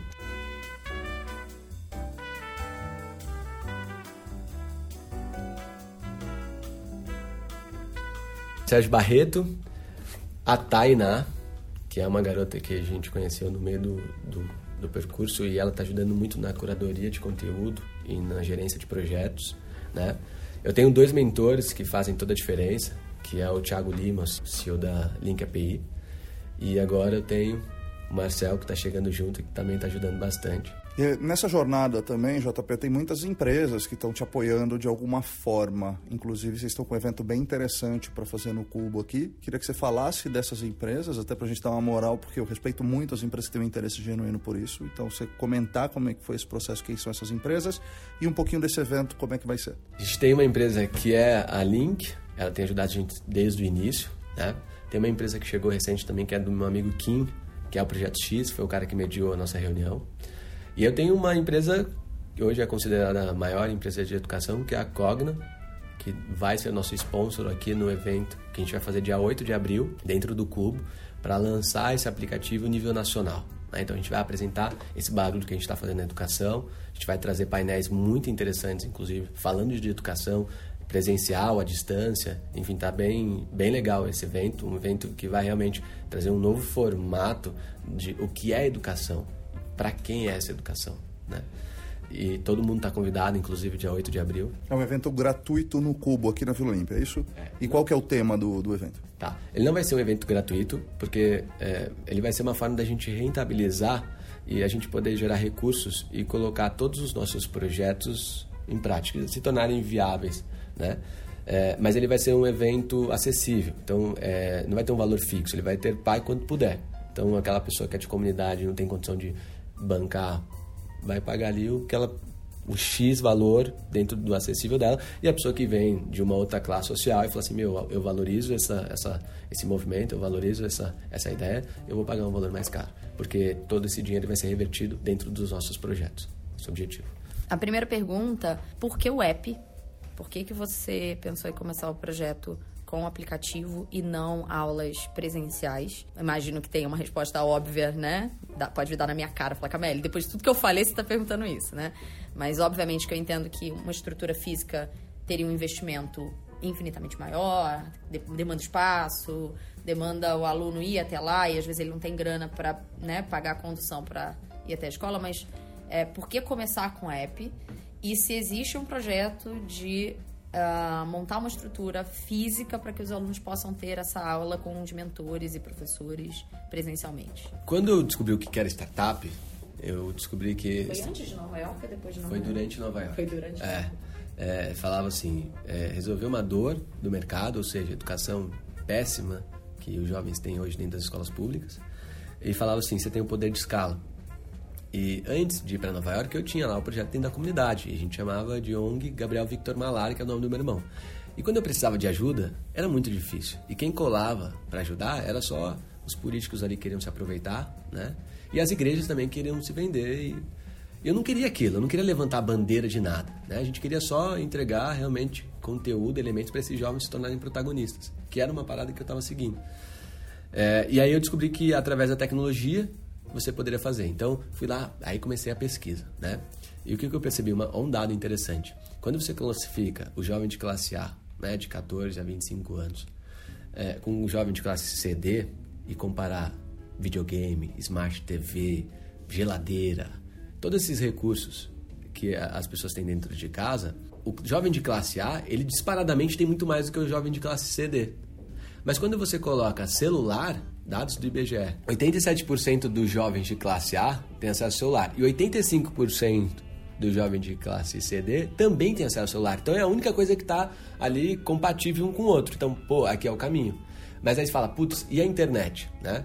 Então vamos lá de novo. A internet do jovem de classe A, ele tem cinco Wi-Fi disparados ali na casa dele, um na varanda, um. Ele vai andando, o Wi-Fi vai atrás dele. Porque a casa é muito grande, imagina, né? Agora, se você for olhar o jovem de classe CD, o Wi-Fi dele é o do mercadinho, é o da esquina. Eu, é aquela senha marota do vizinho que não, libera de vez em quando. Você vai na viela assim, você tá andando na viela, aí você olha, você vê uma galerinha junto aí, você fala assim, Ali tá o Wi-Fi. A galera pensa, não, ali tem Pokémon. Não, não é Pokémon. Ali tá o Wi-Fi. Ou é droga, ou é, droga, ou é o Pokémon, é. ou é Wi-Fi, né? Ou é a biqueira, ou é o Wi-Fi. É um dos dois. Aí você olha assim o público, né? Se tiver entrando gente saindo, é a biqueira. Se tiver tudo parado... Parado é Wi-Fi. É Wi-Fi. E mexendo no celular é Wi-Fi. É essa a diferença. Faz super sentido, né? Porque você fez um estudo para isso. Eu, obrigada, eu não tinha a menor noção desse percentual de público A e CD que tinham acesso a é, celular e internet. O que é uma informação super relevante, porque para quem tá afim também de é, fazer algo direcionado para esse público, sabe que pela internet consegue alcançar, né? Mas e estrutura física? Vocês pensam, você, no, quando você tava lá, você e o esquilo em Nova York, desenhando o projeto, é, você colocou no teu projeto a criar em algum momento uma estrutura ou no teu projeto você já definiu desde o início que iria fazer esse processo 100% pela internet ou se fosse presencial com parceria e nunca uma estrutura é, própria? É uma pergunta interessante, porque quando eu comecei a escrever, a ideia é que ele fosse físico. Olha que louco, né? E aí depois, no meio do caminho, eu pensei, mas físico vai dar muito custo, a gente não tem grana para pagar um monte de lugar. Olha a quantidade de favela que tem no Brasil. Só de favela mesmo tem 7 mil favelas. Não, e pro próprio aluno, né? Porque é o que você tava falando. Tem gente que não tem dinheiro, 4 reais pra uma condução como é, ele não tem nem para condução, tipo. Um... É, a ideia seria dentro da favela. Então, o, o, o que, que eu pensei? Eu falei, pô, se a gente fizer. Porque quando a gente se reunia, a gente se reunia dentro da viela mesmo. Né? Esse era o nosso encontro. E a gente saía de, de dentro da favela. Eu falei, não, espera aí, se a gente usar a tecnologia, e aí vem o lance da mentalidade startup, né? Você pode ter um time enxuto e você pode chegar em todas as periferias. E a nossa ideia, é, e a gente sabe que isso acontece em todos, não é só em São Paulo que é onde a gente está. Isso acontece. É, até porque eu não sou Cuiabá. da comunidade de São Paulo, não. É, é em São daqui. Paulo, é em Cuiabá, é. é. em João Pessoa, é no Nordeste, é em todos os lugares. E se não for, por exemplo, dentro da favela, o que, que vai acontecer lá? É em cima dos barcos, né? Porque daí tem lá o pessoal da Amazônia, por exemplo, também tem dificuldade de acesso ao conhecimento básico é importante para o desenvolvimento deles. Então a ideia é que a gente consiga, através da internet, fazer isso muito mais rápido. Tem um projeto chamado Gerando Falcões, do Edu Lira, que eles fazem esse projeto físico. Né? E eu acho muito legal, inclusive até quero reconhecer o Edu, faz um trabalho muito legal. E ele está com os maiores empresários hoje do Brasil. Então ele tem estrutura financeira para bancar isso e poder chegar em todas as favelas. Como a gente não tem essa estrutura financeira, através da tecnologia de celular, é muito mais rápido a gente conseguir escalar e levar esse conteúdo de qualidade para todos esses jovens. Então é uma edtech, né, que no Startup Pace é uma uma startup dentro do segmento de educação, levando através da tecnologia do, do setor 2,5. Né? O setor 2 seria das empresas privadas, o setor 3 seriam as ONGs. Você está nesse meio do caminho. E toda empresa, para crescer e para aumentar o seu impacto, você precisa de grana. Como é que vocês estão pensando essa forma de captação de grana? Vai além de doação, patrocínio? Como é que vocês imaginam fazer essa captação? Nesse momento, ah, a gente consegue suportar todos os nossos projetos com voluntário, até porque a gente tem voluntários muito engajados. Né? A gente conseguiu criar é, essa demanda de pessoas comprometidas com o resultado dentro da New School. Só que a gente sabe que vai ter um momento que a gente vai precisar realmente ter um time fixo ali, que recebe salário. Uma coisa que a gente tem como princípios não negociáveis é que o jovem da periferia nunca pague por esse conteúdo. Ele sempre vai ter esse conteúdo de forma gratuita. Então a gente tem interesse em se aproximar das empresas corporativas para que elas possam bancar esse conteúdo e a gente, na ponta, entregar uma coisa de qualidade, sem que esse jovem precise bancar. E a gente também pensa, é, e já tem alguns interessados, em investir, fazer uma rodada de investimento, para que a gente possa potencializar também esse impacto da New School. A gente com um time fixo, se a gente está fazendo isso em time fixo, imagine a gente com um time fixo. O quanto você pode amplificar. Qual que é o foco de atuação atual? Tá? Hoje ele está restrito à sua comunidade ou já tem usuários em outras comunidades? E qual o impacto que vocês geram já atualmente em números, assim, em quantidade de jovens? Você já tem essas informações? Hoje o impacto, ele que é muito louco isso, é, ele não é só nos alunos que consomem o conteúdo, né? Então a galera da minha comunidade tem acesso ao conteúdo que foi as pessoas que a gente testou, né? A gente tem um grupo no WhatsApp, ali a galera fica respondendo, então a gente já testou conteúdo, o formato conteúdo, ele é muito válido. É, uma coisa que eu não falei que é a gamificação, que é uma parada assim. Olha que louco, galera.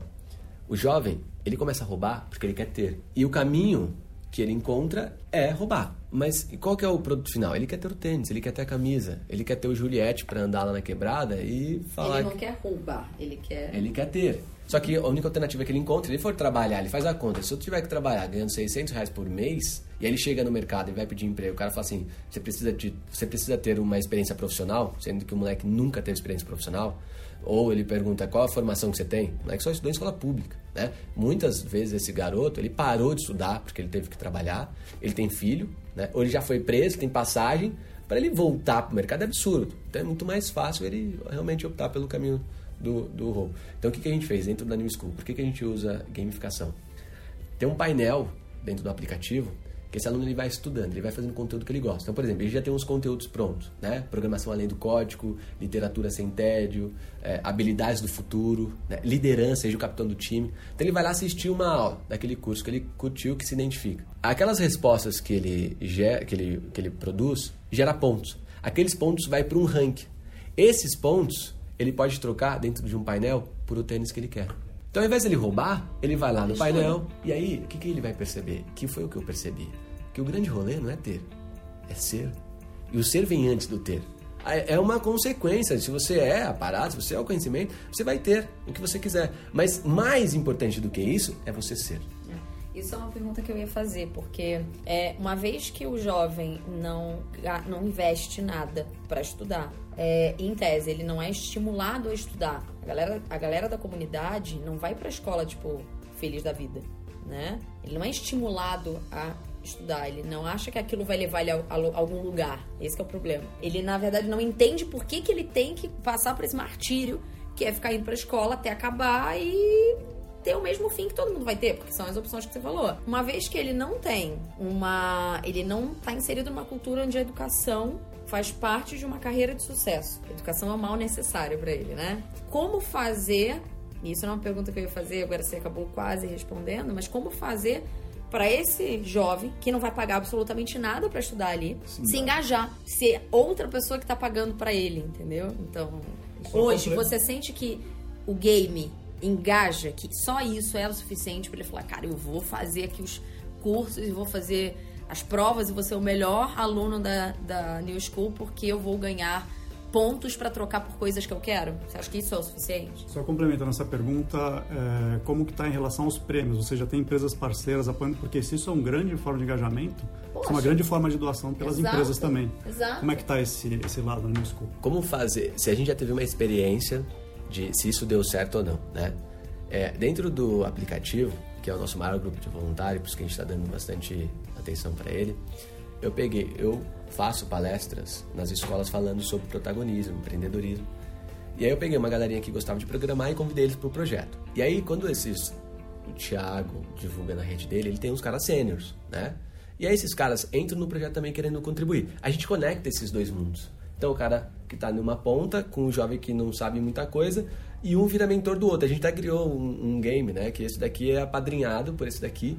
E a troca que tem entre esses dois é absurda. Eu recebi depoimentos, depois se você quiser colocar, é, o cara falando assim, meu, JP, tava me separando da minha mulher, a melhor coisa que aconteceu comigo foi eu me dedicar aqui para o projeto da New School. Esses jovens aqui com fome de aprender, de querer fazer, é absurdo. Tipo, isso me motiva, isso me dá. Ao invés de eu ficar pensando merda, eu tô aqui ajudando esse cara, tô sendo útil para alguém, né? Um outro falou assim: meu, eu tava pensando em me matar, me separar, depressão.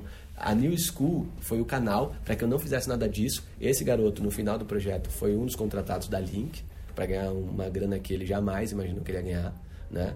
Trabalhar numa empresa de tecnologia, sendo que quando começou o projeto, eu posso mostrar para vocês, eu acho isso bem legal, né? Porque isso daí é o resultado ali por pessoa, que eu acho mais interessante do que no montante. é, o cara me abraçar e me agradecer e falar, JP, muito obrigado, você mudou minha vida. Eu poderia. Porque não é o lance só. Nós não vamos salvar só os criminosos, né? Os caras que talvez vão ser criminosos. A gente vai salvar uma outra, uma, uma gama de outras pessoas também. Os próprios voluntários estão sendo salvos. A educação ela tem esse poder, que ela consegue fazer um ciclo virtuoso onde o, o, aluno ganha, o voluntário ganha, o poder público ganha, as escolas ganham, a família dos alunos ganha, todo mundo ganha. É absurdo isso, isso é muito legal. A gente não tem hoje empresas patrocinando os prêmios, né? Eu acho até que seria legal. Não precisa ser, ah, não, só a Nike vai poder patrocinar. Pode ser a lojinha ali do cara que está sofrendo assalto na esquina e falar assim, meu, vou doar dois tênis ali para os caras. Ou outro que tem uma loja de camiseta, uma fábrica de camiseta, vou doar as camisas lá para a galera.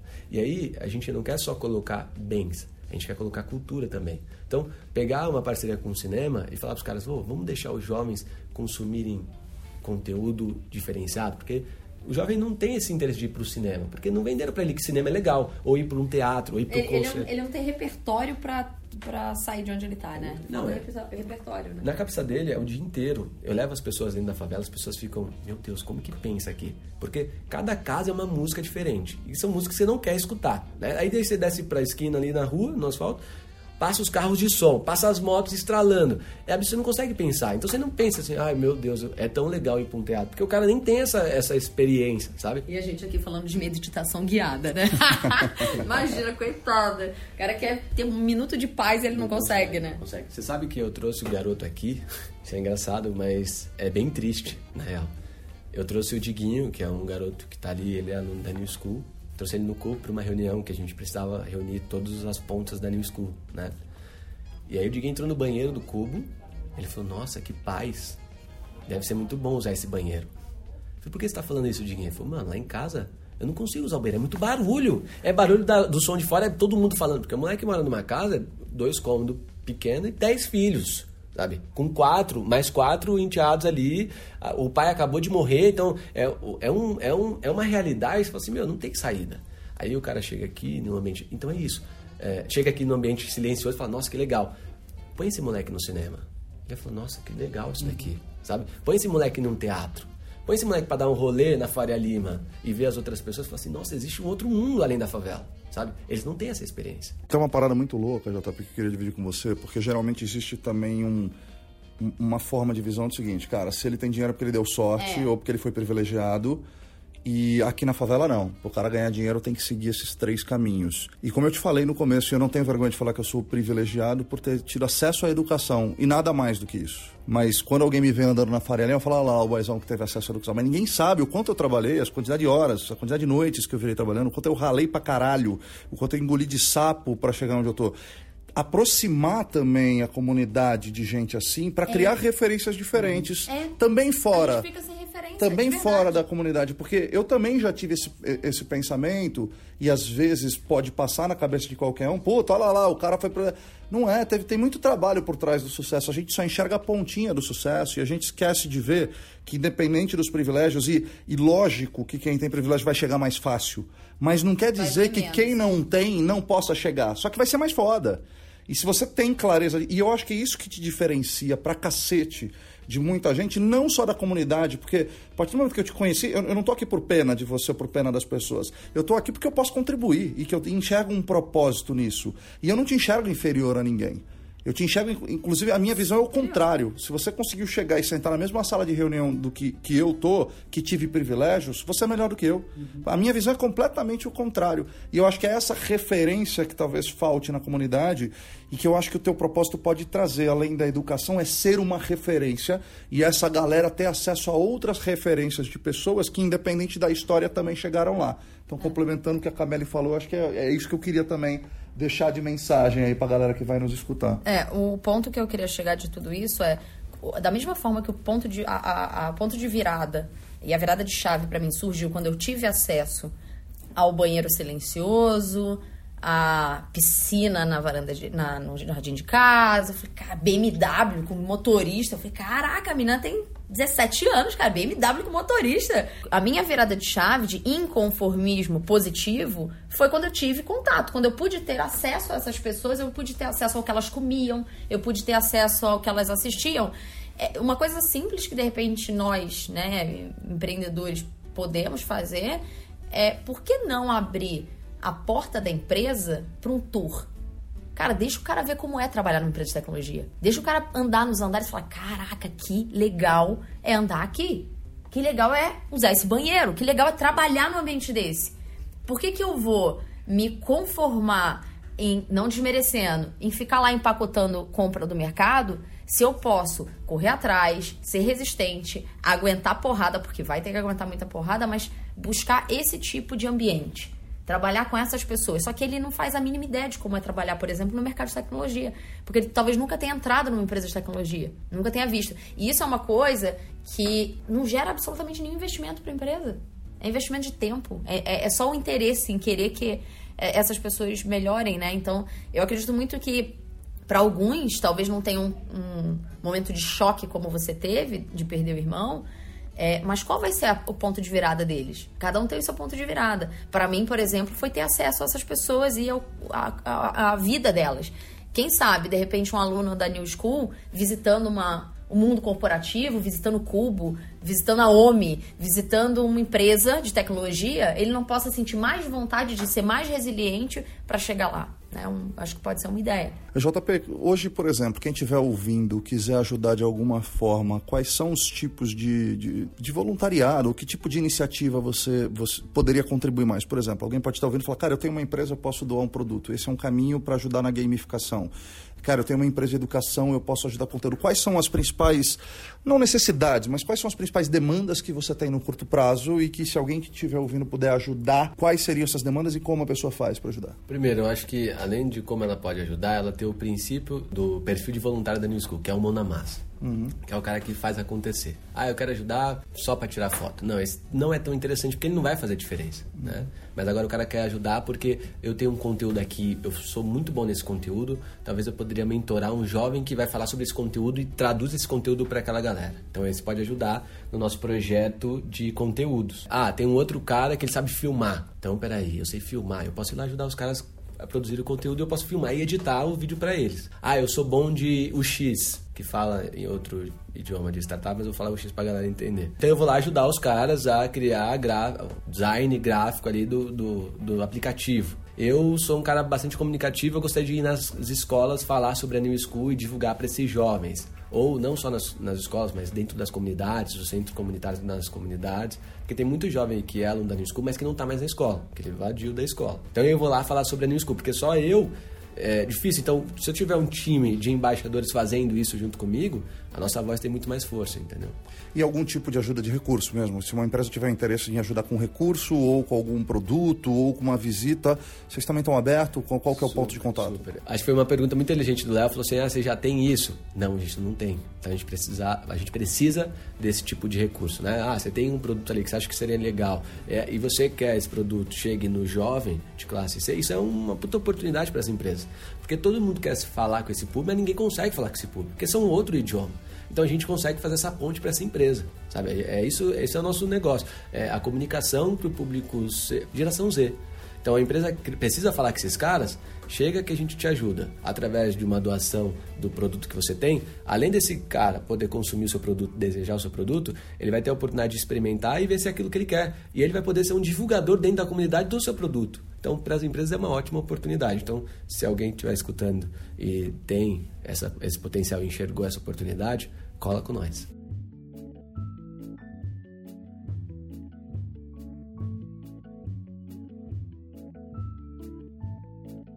Cara, quais são os próximos passos da New School?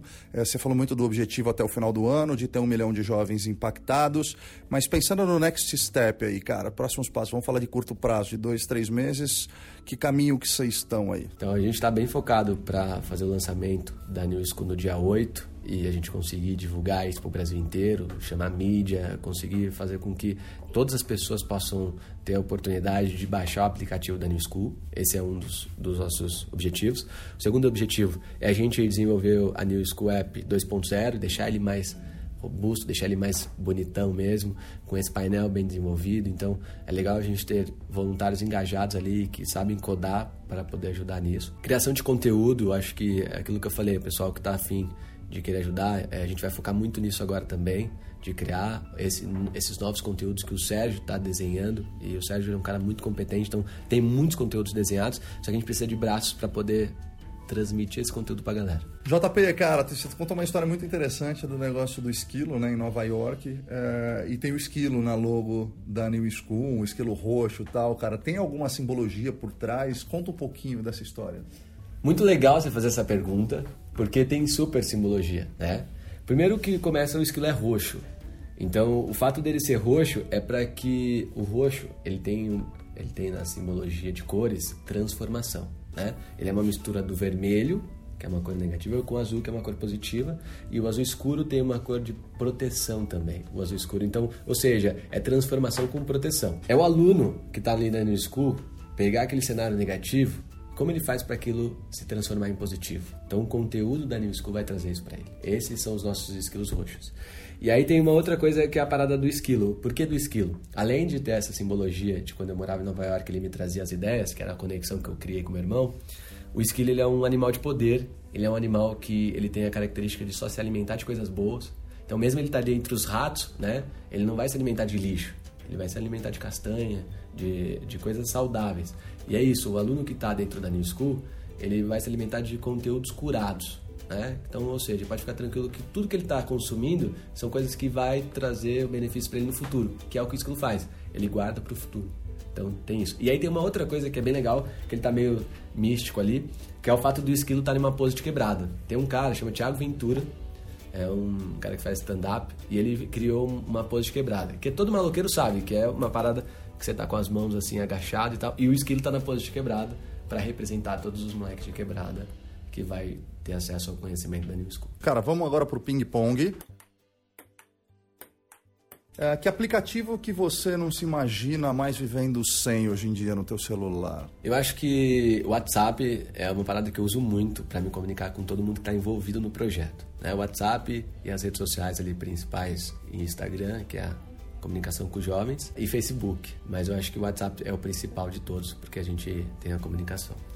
Que rotina de trabalho no seu dia a dia você não abre mão de fazer todos os dias? Todo dia eu tenho que lembrar por que, que eu tô aqui. Então, eu acho que fazer as pessoas comprarem, se emocionarem e falarem: meu, é, eu preciso fazer algo para a sociedade.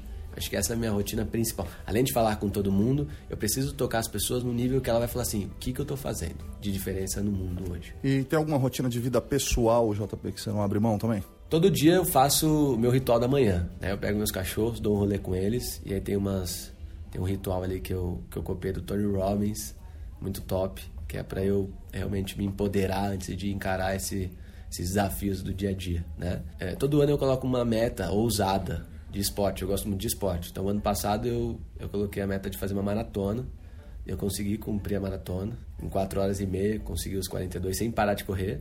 E esse ano eu vou fazer o Ironman é, 70.3. Então eu estou treinando para fazer o triatlon e concluir o teatro com sucesso. Caramba, cara, sensacional.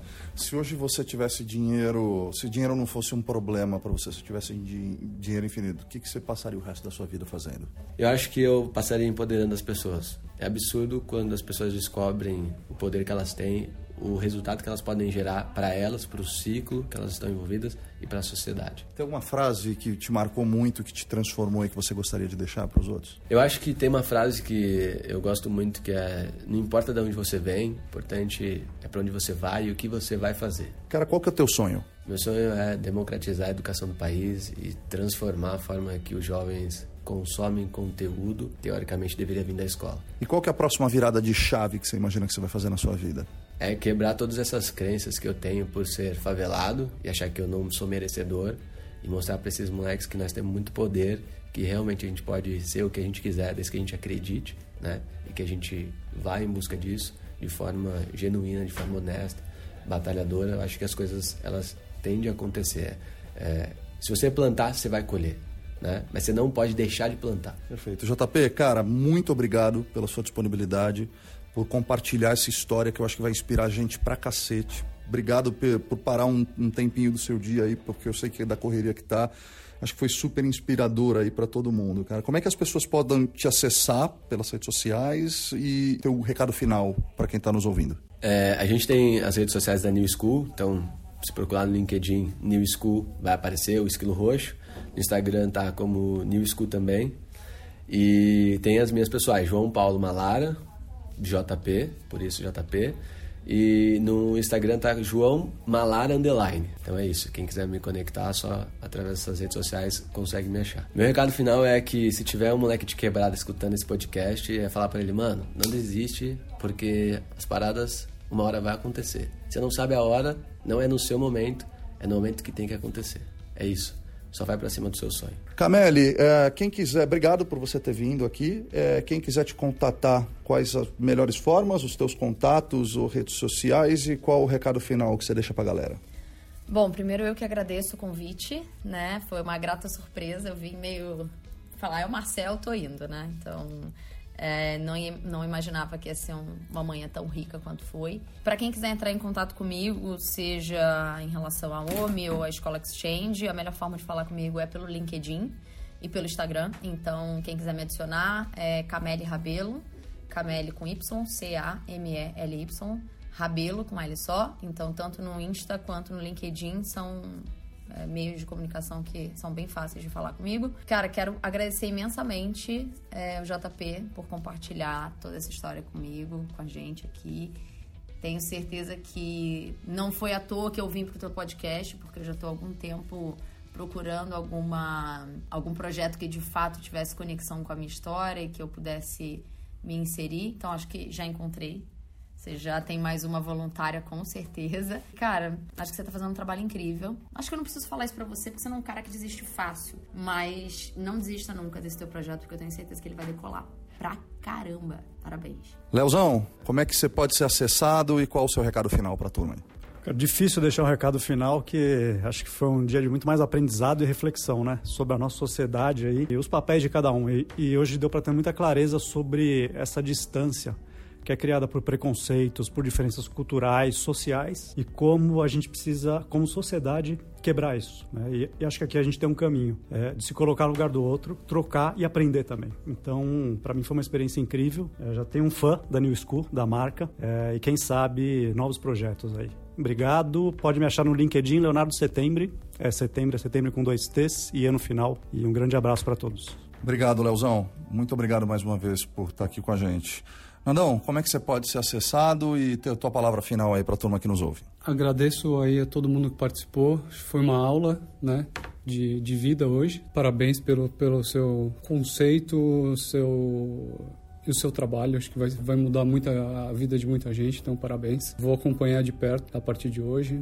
Não conhecia tanto, mas acho que agora vale a pena também colocar energia nisso. Quem quiser saber um pouco mais de mim, LinkedIn, Fernando Giantaglia. Tô lá sempre online, bem acessível. Valeu, galera. Valeu, Nandão. Eu espero que esse episódio tenha gerado algumas reflexões, insights, que você tenha gostado e que a partir de hoje tenha mais vontade e coragem para virar sua chave.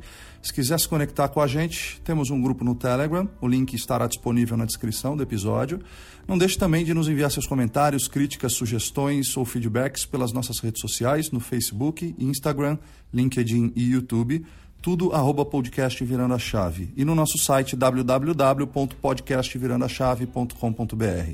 Se você quiser conhecer um pouco mais sobre a minha rotina depois que eu virei minha chave, me segue lá no Instagram, no arroba Marcel Penobre, ou no LinkedIn, onde produzo conteúdos diários. Só digitar Marcel Nobre Podcaster que te leva para o meu perfil. Se você tiver curtido esse episódio pelo Spotify, não esqueça de clicar no botão seguir para acompanhar os nossos próximos episódios. E se estiver ouvindo pelo iTunes, deixe as suas cinco estrelinhas e nos dê o seu feedback. Tchau e até a próxima.